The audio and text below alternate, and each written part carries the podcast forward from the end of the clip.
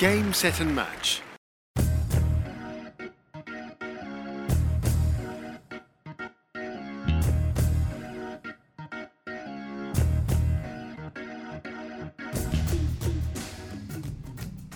Hola amigos y señores, soy Saúl Gómez y estamos de vuelta en este 2023. Y bienvenidos una vez más a Tenis Leer, el mejor podcast de tenis que hay en México hoy en día. La espera terminó y retomamos actividades con este proyecto que tanto nos ilusiona a nosotros como invitados y seguidores, por lo que estaremos incrementando nuestra presencia para este 2023, ante la encomienda que tenemos de mejorar este producto periodístico comunicativo que tanto ha crecido en los últimos meses. Y para este primer capítulo del año tenemos de invitado a Gustavo Santoscoy, hijo, director del, del torneo WTA Mérida Open 250, que se disputará por primera vez en el estado de Yucatán, del 18 al 26 de este mes en México. ¿Qué tal, Gustavo? ¿Cómo van los preparativos para el, para el torneo? ¿Qué tal, Saúl? Con el gusto de saludarte. Eh, la verdad, muy bien, muy emocionados. Estamos solo 10 días, 9 días de que lleguen las primeras jugadoras. Y bueno, iniciamos con el cuadro de cualificación el día 18. Entonces, a 13 días de iniciar el mejor tenis del mundo en Mérida, muy emocionados, como te comenté. Y bueno, eh, definiendo los últimos detalles, los últimos pasos para hacer un gran evento aquí en Mérida. Perfecto, perfecto. Torneos como este es lo que necesita el país para la difusión que tanto merece el, el tenis. Entrando un poquito, digamos, de lleno lo que va a ser el cuadro de, de invitadas, jugadores ya, ya confirmadas, pues tenemos a, a, la polaca, a la polaca Magda Linet, que es la reciente semifinalista en el Abierto de Australia, Sloane Stephens, ganadora de Grand Slam, la croata Donna Vekic, latinoamericanas como Nadia Podoroska, Camilo Osorio, además eh, varios jugadores top 10 confirmar, top 100, perdón, de la WTA. Cuéntame un poquito qué más hay detrás de, ese, de esa confirmación de jugadores. Bueno, creo que vemos un cuadro bastante especial, ¿no? El hecho de tener un torneo de 250 donde las, las 21 jugadores eh, de inicio están dentro del top 100 habla muy bien del evento y habla de que va a ser un gran espectáculo. Como comentas, hay grandes jugadoras en la lista como Magda Linet, que acaba de hacer semifinales en Australia, eh, dio una gran semana Tuve la oportunidad de platicar con ella la semana pasada y bueno, eh, la verdad está muy emocionada por el proyecto. Le gusta jugar en México, ha jugado el Abierto Zapopan, ha jugado Acapulco eh, y ha jugado el WTA 1000 también en Guadalajara. Entonces creo que la conocemos bastante bien, le gusta cómo trabajamos y eso nos da, nos da un gran plus, ¿no? Entonces viene muy, muy emocionada y muy motivada. Eh, qué mejor de tener una semifinalista de Australia. Por otra parte, Sloane Stephens creo que es es una joya tenerla. Sloane Stephens es una jugadora eh, con mucho carácter, es una, jugadora con mucha historia, con del US Open en el 2017, finalista de Roland Garros, ganadora de Miami, es una jugadora que lo ha ganado todo, ¿no? Eh, incluso finalista de las WTA Finals también, y ganadora de Acapulco, ganadora en Guadalajara, le encanta México, mm. eh, sabemos que está casada con, con un futbolista americano que juega en el Puebla. Y, creo que Sloan Stephens trae mucho, no solo tenis, pero trae mucho, trae mucha presencia.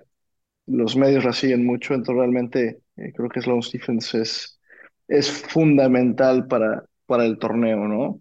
Sabemos que se le da a México, no sé qué opinas al respecto, pero sabemos que se le da a México y esperemos que se le dé Mérida. Sí, sin duda ha expresado su interés, siempre su intención regresar a México. Obviamente, favoreciendo el aspecto eh, social eh, que le ha beneficiado para ella, deportivo también. Creo que es una muy buena aportación la que va a tener Mérida, Mérida Open para este, para este año. También no hay que dejar atrás a la, a la sensación de la WTA, eh, Alicia Perks, también estará confirmada, ¿verdad?, para el torneo. Sí, es correcto. Bueno, como dices, hay dos tenistas confirmadas, que en este caso es Alicia Parks y Lin Shu que las dos acaban de ganar un torneo 250. Eh, Alicia Parks acaba de ganar León, le ganó la sembrada número uno a Caro García 7-5, 7-5 el día de hoy. Realmente sorprendente. Alicia Parks es una jugadora, eh, ha jugado el Abierto Zapopan anteriormente, la conozco bien. Es una jugadora que tiene mucha fuerza, eh, tiene mucha actitud, le gusta, le gusta pelear, le gusta ganar. Y me da mucho gusto por ella que, que por fin si no me equivoco, está en sus, sus principios de los 20 años y realmente es una jugadora con, con mucho talento. Eh, físicamente tiene muy buen nivel de tenis. Y bueno, eh, es buenísimo que haya ganado su primer 250 porque seguro va a llegar muy motivada aquí a Mérida. Condiciones diferentes, ¿no? Hablamos de que las condiciones en Ujú. León eh, es, es una es cancha dura, pero es una cancha dura que está montada sobre, sobre madera al ser indoor. Entonces es una condición diferente, pero sin duda creo que le puede ir bien en, en Mérida. Y por otro lado, Lin Shu con su primer eh, título WTA en Joaquín, eh, creo que también habla, habla muy bien de las jugadoras que vienen a, a Mérida. Eh, si me permites, te, te comento acerca del resto. Donna Vekic, una gran jugadora croata que llegó a cuartos de final en el Australian Open. Es brutal, ¿no? Brutal para Mérida tener dos jugadoras, dos de ocho que llegaron en- a cuartos de final del Australian Open con Magda y Donna. Pero Donna es una jugadora muy mediática, eh, tiene muchos seguidores, es una jugadora con mucho potencial. Y bueno, creo que es, es fenomenal tenerla aquí en Mérida. Por otra parte, Caterina Siniakova, la número uno del mundo de dobles, es, en mi opinión, la mejor doblista que he visto jugar en mi vida. Es buenísima jugando dobles, pero por otro lado también es una gran singlista y creo que, creo que viene muy motivada a llevarse el cedro porque lo que necesita es empezar a jugar un poquito más de singles para subir el ranking y estar ahí dentro del, top 20, top 15 del singles, que tiene toda la capacidad para hacerlo, ¿no? Sí, sin duda el Mérida Open va a tener muy buenas jugadores que llegan en su mejor momento tenístico. Alicia, eh, también la, asiática, eh, Caterina, sin duda que acaba de ganar Australia con, pareja con Bárbara Krejcikova en Australia. Creo que es un buen cartel que la afición se puede emocionar y prometer un gran espectáculo que va a tener a partir de- del 18 de este mes. Sí, realmente un cartel completo, ¿no? Para agregar algunos nombres a la ecuación. Nadia Podoroska, que acaba de ganar su primer eh, WTA el día de hoy en Cali, 125. Eh, por otro lado, Camilo Osorio, que llegó a semifinales en León. O sea, realmente las jugadoras que vienen, vienen en muy buena forma, ¿no? La mayoría. Cochareto acaba de llegar a la final en Hobart. Eh, Lucía Bronzetti dio un gran papel en, en la United Cup. O sea, realmente todos, todas las jugadoras que vienen eh, están en un gran momento. Incluso la, la alemana Julie Nimir, que le dio un gran partido a, a Sakari en el Australian Sí. Open. Eh, entonces creo que por esa parte el, el, el, el espectador que venga a ver los partidos va a ver un gran nivel de tenis. Una pregunta creo que muy importante, sobre todo para los seguidores que nos están escuchando.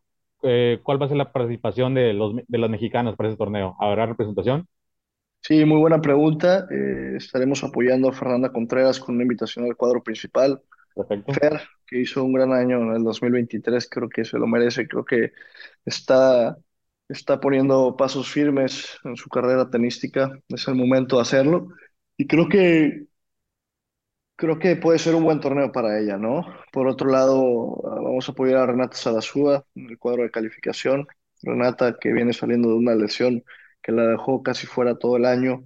Eh, Renata siempre ha sido muy cercana a nosotros y la hemos apoyado durante los últimos años. Entonces me da mucho gusto que por fin haya recuperado esa lesión de rodilla que tenía. Y bueno, acaba de ganar un torneo 25 mil, eh, si no me equivoco, hace 10 días, 15 días o dos semanas, ¿no? Ujú. Entonces realmente creo que va agarrando un poquito más de match play, va agarrando un poquito más de forma y puede ser eh, un buen torneo para ella. Por otro lado, tenemos una jugadora mexicana que tal vez conoces, tal vez no conoces, se llama María Fernanda Navarro. Sí, Eh, acaba de llegar a, acaba de llegar a, a semis en dobles en el ITF 40.000 en la Ciudad de México. Es de tapatía, zurda, eh, la conocemos bien físicamente, eh, está muy bien, está preparada, eh, jugó en la universidad en Estados Unidos, entonces vamos a apoyarla para ver si, si, si le puede ir bien aquí en Mérida, ir ganando un poquito más puntos de WTA.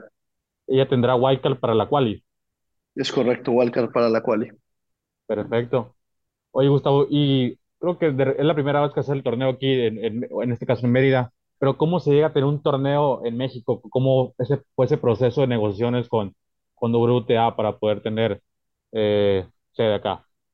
Sí, claro. Mira, creo que eh, nosotros en Guadalajara, cuando la WTA nos da la noticia de que podemos quedarnos con el WTA 1000, Ajá, eh, la idea de nosotros es, bueno, ¿qué hacemos con el torneo 250? Hay que crecer, hay que llevarlo a otra ciudad, hay que seguir con él porque entre más eventos tengamos en México, más crece el tenis femenino y creo que esa es la meta de todos, ¿no? Tanto con Hernán Garza de Monterrey como Fernando Tamayo de Tampico. eh, y nosotros creemos que entre, entre más torneos haya, más tenis femenil, es mejor, eh, va a haber más crecimiento. Y, bueno, lo mismo con Bogotá, ¿no? Es un grupo de, de aliados muy cercanos. Eh, buscamos una ciudad, no te miento, hubo muchas ciudades en México que visitamos. Eh, buscamos una ciudad que tuviera tres pilares. primer pilar, una ciudad turística. Segundo pilar, una ciudad con crecimiento económico. Y tercer pilar, una ciudad segura donde la WTA pudiera estar seguro de que sus jugadoras iban a estar bien y, tranquilas. Y creo que estos tres pilares eh, los reúne Mérida sin duda alguna. Eh, Mérida es una ciudad con mucho crecimiento económica, con mucho crecimiento económico, con mucha inversión eh, del interior del país, también con mucha inversión del exterior del país. Por otro lado, una ciudad muy turística, ¿no? Que reúne eh, mucha cultura, reúne mucha naturaleza y por otro lado, la ciudad más segura de Latinoamérica. Entonces creo que esto, esto lo tiene todo, ¿no? Eh, se habla con la WTA, se les comenta que hay una gran oportunidad y bueno, los invitamos a que conocieran eh, la ciudad, que conocieran el site, en este caso en el Yucatán Country Club, que el Yucatán Country Club es, es realmente formidable, es impresionante, es un club de, de 10 puntos, estamos muy contentos con ellos y, y creemos que las jugadoras también van a estar muy cómodas, ¿no? Entonces, en pocas palabras, eso fue lo que, lo que buscamos, lo que conseguimos y la WTA eh, a raíz de la relación que tenemos con ella, tanto la mía como la de mi padre, creo que hacemos un buen equipo presentando la parte joven, la, la parte innovativa, pero también con mi padre la parte de experiencia y la parte de, de, conocimiento, ¿no? Entonces creo que con, e- con ese equipo hacemos, logramos que la WTA nos tenga mucha confianza y, y por ese lado eh, nos dieron la, la oportunidad de traer el evento para acá Mérida. Sí, sin duda va a ser un atractivo original, tanto para jugadores como, como público el- la zona de Yucatán, que sin duda el estado pues de gran tradición en cuanto al tenis con la Copa Mundial Juvenil Yucatán y ahora pues con este 250 que va a traer un alto cartel de, de jugadores interesantes. Habla un poquito de la, de la bolsa de premios, Gustavo, eh, que se va a repartir tanto para singles como para dobles, por favor. Claro, la bolsa total son eh, 260 mil dólares, es la bolsa que reparte el WTA 250. Eh, tenemos un cuadro de 32 jugadoras en el cuadro principal y tenemos un cuadro de 24 eh, doblistas. Creo que es una gran oportunidad, van a haber muy buenos partidos, pero es una gran oportunidad para aquellas eh, jugadoras latinas, eh, como por ejemplo incluso Nadia Podoroska y Camila, que, que todavía no ganan su primer título en WTA 250 para que se lleven un, gran premio. Sin duda. Obviamente todo depende de lo que va, lo que se lleva a cabo durante los siguientes 10 días que va a ser el torneo en entre quali y, y, cua- y cuadro principal, pero ya se habla de planes para repetir el siguiente año en Mérida, ¿qué se sabe? ¿Qué hay de cierto? ¿O, o qué nos puedes comentar un poquito respecto de ese detalle? Sí, claro, la idea de traer el evento a Mérida obviamente es darle continuidad. Nosotros que, que nuestra, nuestro principal objetivo es concretar nuestro evento en Guadalajara, pero también eh, concretar nuestro evento aquí en Mérida.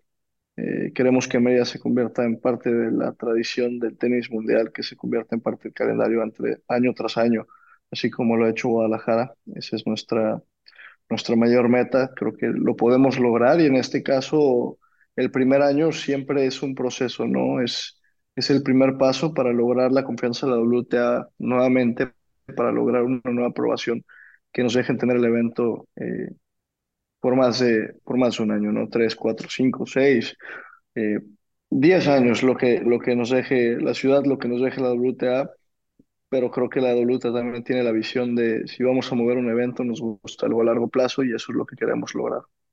¿ok? Eh, también tocando un poquito el tema de Guadalajara, pues tú y tu padre también son directos en cuanto al, al Master 1000 de, de Guadalajara. ¿Qué hay de información, podemos decir, confirmada para lo que va a ser eh, este año del torneo? Bueno, prácticamente, o sea, es un hecho que, que el evento será en, en octubre, eh, nu- nuevamente. Eh, por ahí puede ser la primera semana, la segunda, la tercera.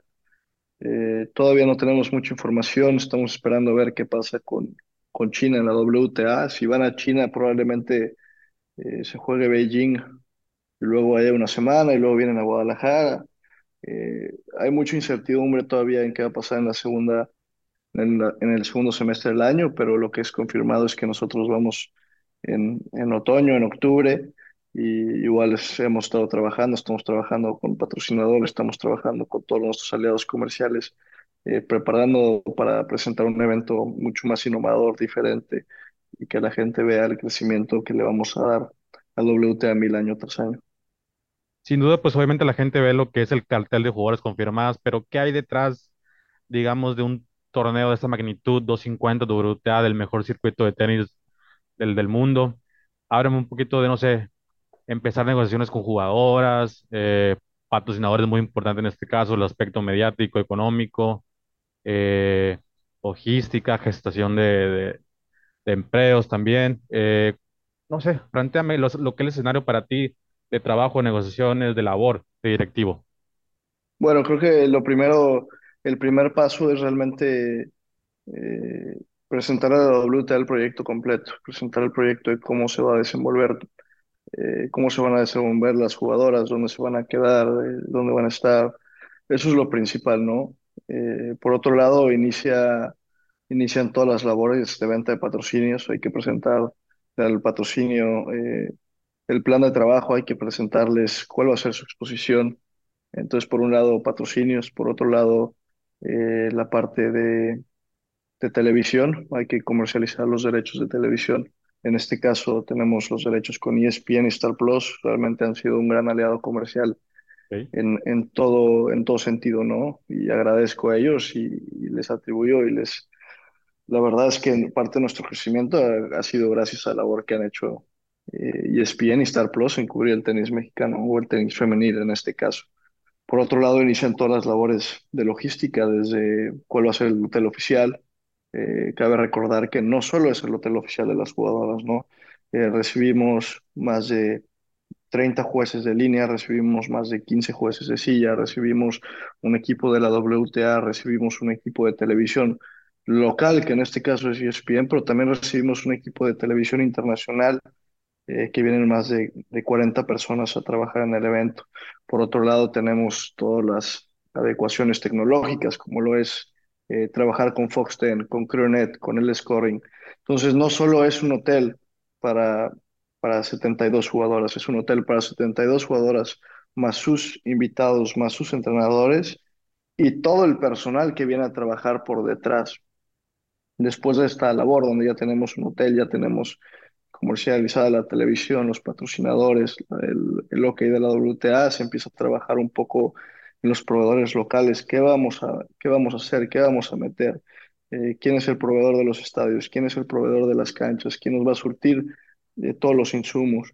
Eh, entonces empieza una serie eh, de movimientos que realmente abarcan todo lo que es el torneo, ¿no? Va a ser un plan de marketing, cómo vender boletos, venta de boletos, eh, hacer una planeación financiera. O sea, realmente eh, la gente solo ve eh, a dos tenistas pegándole a una bola y un Sí, espectáculo, pero, pero por detrás hay, hay un mundo de cosas, ¿no? Eh, la parte de, de medicina, la parte de alimentación a la jugadora. Tenemos nutriólogas que hacen todo el menú, eh, tenemos un menú especial, las jugadoras tienen que comer, eh, les tenemos que presentar una opción donde tengan la oportunidad de, de- de tres proteínas, ¿no? Tres diferentes carbohidratos para que ellas puedan escoger. Y, y toda la parte de, de- reclutar a los jueces, tenemos una gran relación con nuestro jefe de jueces, Esteban Jiménez, es formidable, pero también la parte de los boleros, la parte de la logística de operación. Realmente nos recordó Mérida un poquito lo que es iniciar desde cero. Sí. Guadalajara, eh, cuatro años trabajando, ¿no? Ya hay jueces de línea que son de Guadalajara, ya tenemos boleros que son de Guadalajara, ya tenemos proveedores que llevan cuatro años, cuatro años con nosotros y aquí nos, nos cayó otra vez el, el balde de agua fría de no tienes nada, tienes que conseguirlo todo. Eh, y luego posteriormente creo que es importante, eh, las jugadoras son libres de elegir cualquiera, cual, cualquier, qué torneos quieren jugar y qué torneos no quieren jugar. Entonces creo que eso es una labor todavía más importante de presentarles a las jugadoras un evento que les va a gustar, un evento donde se van a sentir cómodas, eh, un evento donde puedan venir a disfrutar y, creo que esa es la labor más importante de todo, ¿no? Sí, sí, eh, claro que sí. También obviamente tu labor, pues obviamente es doble en lo que es durante el año, Guadalajara, Mérida, y ahora en este caso. ¿Tú cómo percibes la relación que tiene la WTA con México? ¿Qué, qué tanto se ha beneficiado al tener torneos prácticamente todo el año? Monterrey, eh, Challengers, eh, Mérida, Guadalajara, de, repente también partidos amistosos entre jugadores, eh, Copa Davis, no sé. Obviamente hay un, auge mediático que vive el país, pero ¿cómo nos ve en este caso la WTA directamente hacia México como principal, como sede de Latinoamérica? Mira, creo que, creo que realmente la WTA tiene mucha confianza en México. Lo vemos año tras año, los eventos crecen. Eh, en este caso, el Abierto GNP Seguros Monterrey cumple su 15 aniversario. Eh, pero creo que hubo, hubo un auge importante, un aumento importante en el tenis femenino después de las WTA Finals. Creo que hay una, hay un antes y un después. Eh, lo hemos comentado con los altos directivos de la WTA, con la presidenta de la WTA, con el CEO de la WTA, y nos dicen, ellos nunca esperaron tanto, tanto crecimiento con un solo evento en México. Eh, sabemos que el tenis masculino obviamente lleva, Acapulco lleva, va a cumplir su líderes en el tenis masculino, pero, pero el tenis femenino después de las WTA Finals realmente tuvo un impacto eh, mediático, en televisión, en cobertura, que, que le abrió los ojos a la WTA y dijo, México y Latinoamérica es una potencia a desarrollar, ¿no? Entonces creo que eso también representa eh, mucho valor para ellos y, y les abrimos los ojos en el sentido de que se dieron cuenta de lo que puede ser México a nivel afición, pero también lo que puede ser Latinoamérica a nivel afición y que tienen un evento de diferente. Nosotros probablemente no tengamos las dimensiones o las, o las instalaciones que tengan otros Masters Mills como Indian Wells o Miami, porque es un evento nuevo, ¿no? Pero creo que el que se den cuenta que las jugadoras pueden estar tan cómodas en México como pueden estar en Estados Unidos o como pueden estar en Europa, eso realmente es, es espectacular y, creo que para la WTA es, es buenísimo. Perfecto. Gustavo, ya para terminar, eh, si pudiera hacer una invitación para que la gente que sigue el tenis en México, obviamente, eh, lo vea por televisión, si tiene la oportunidad de acudir a Mérida, pues que hacer una vuelta al, al complejo, lo que una invitación que le pueda hacer a la gente que, que nos escucha, obviamente, aquí en Tenis Layer también, por favor. Bueno, invitar a toda la gente eh, a- al Mérida Open Acron 2023, que se va a realizar del 18 al 26 de febrero, con la calificación el día 18 y 19 y el cuadro principal del 2026.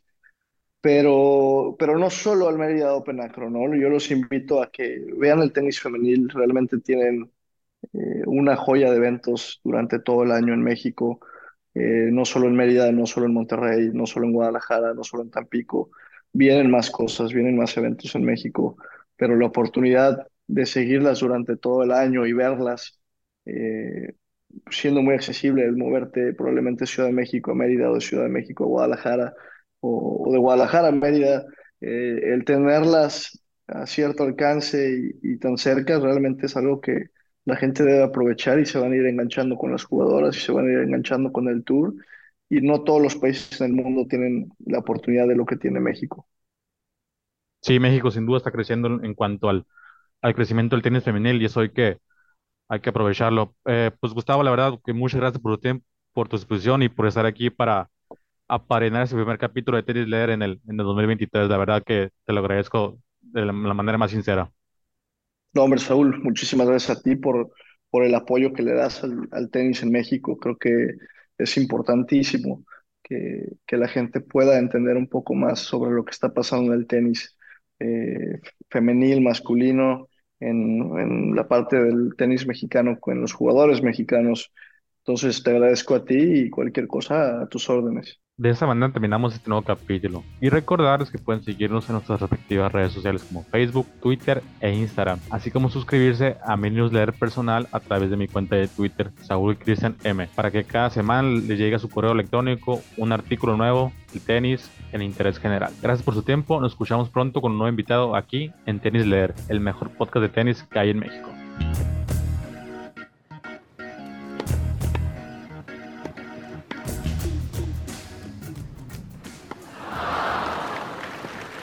Game, set and match.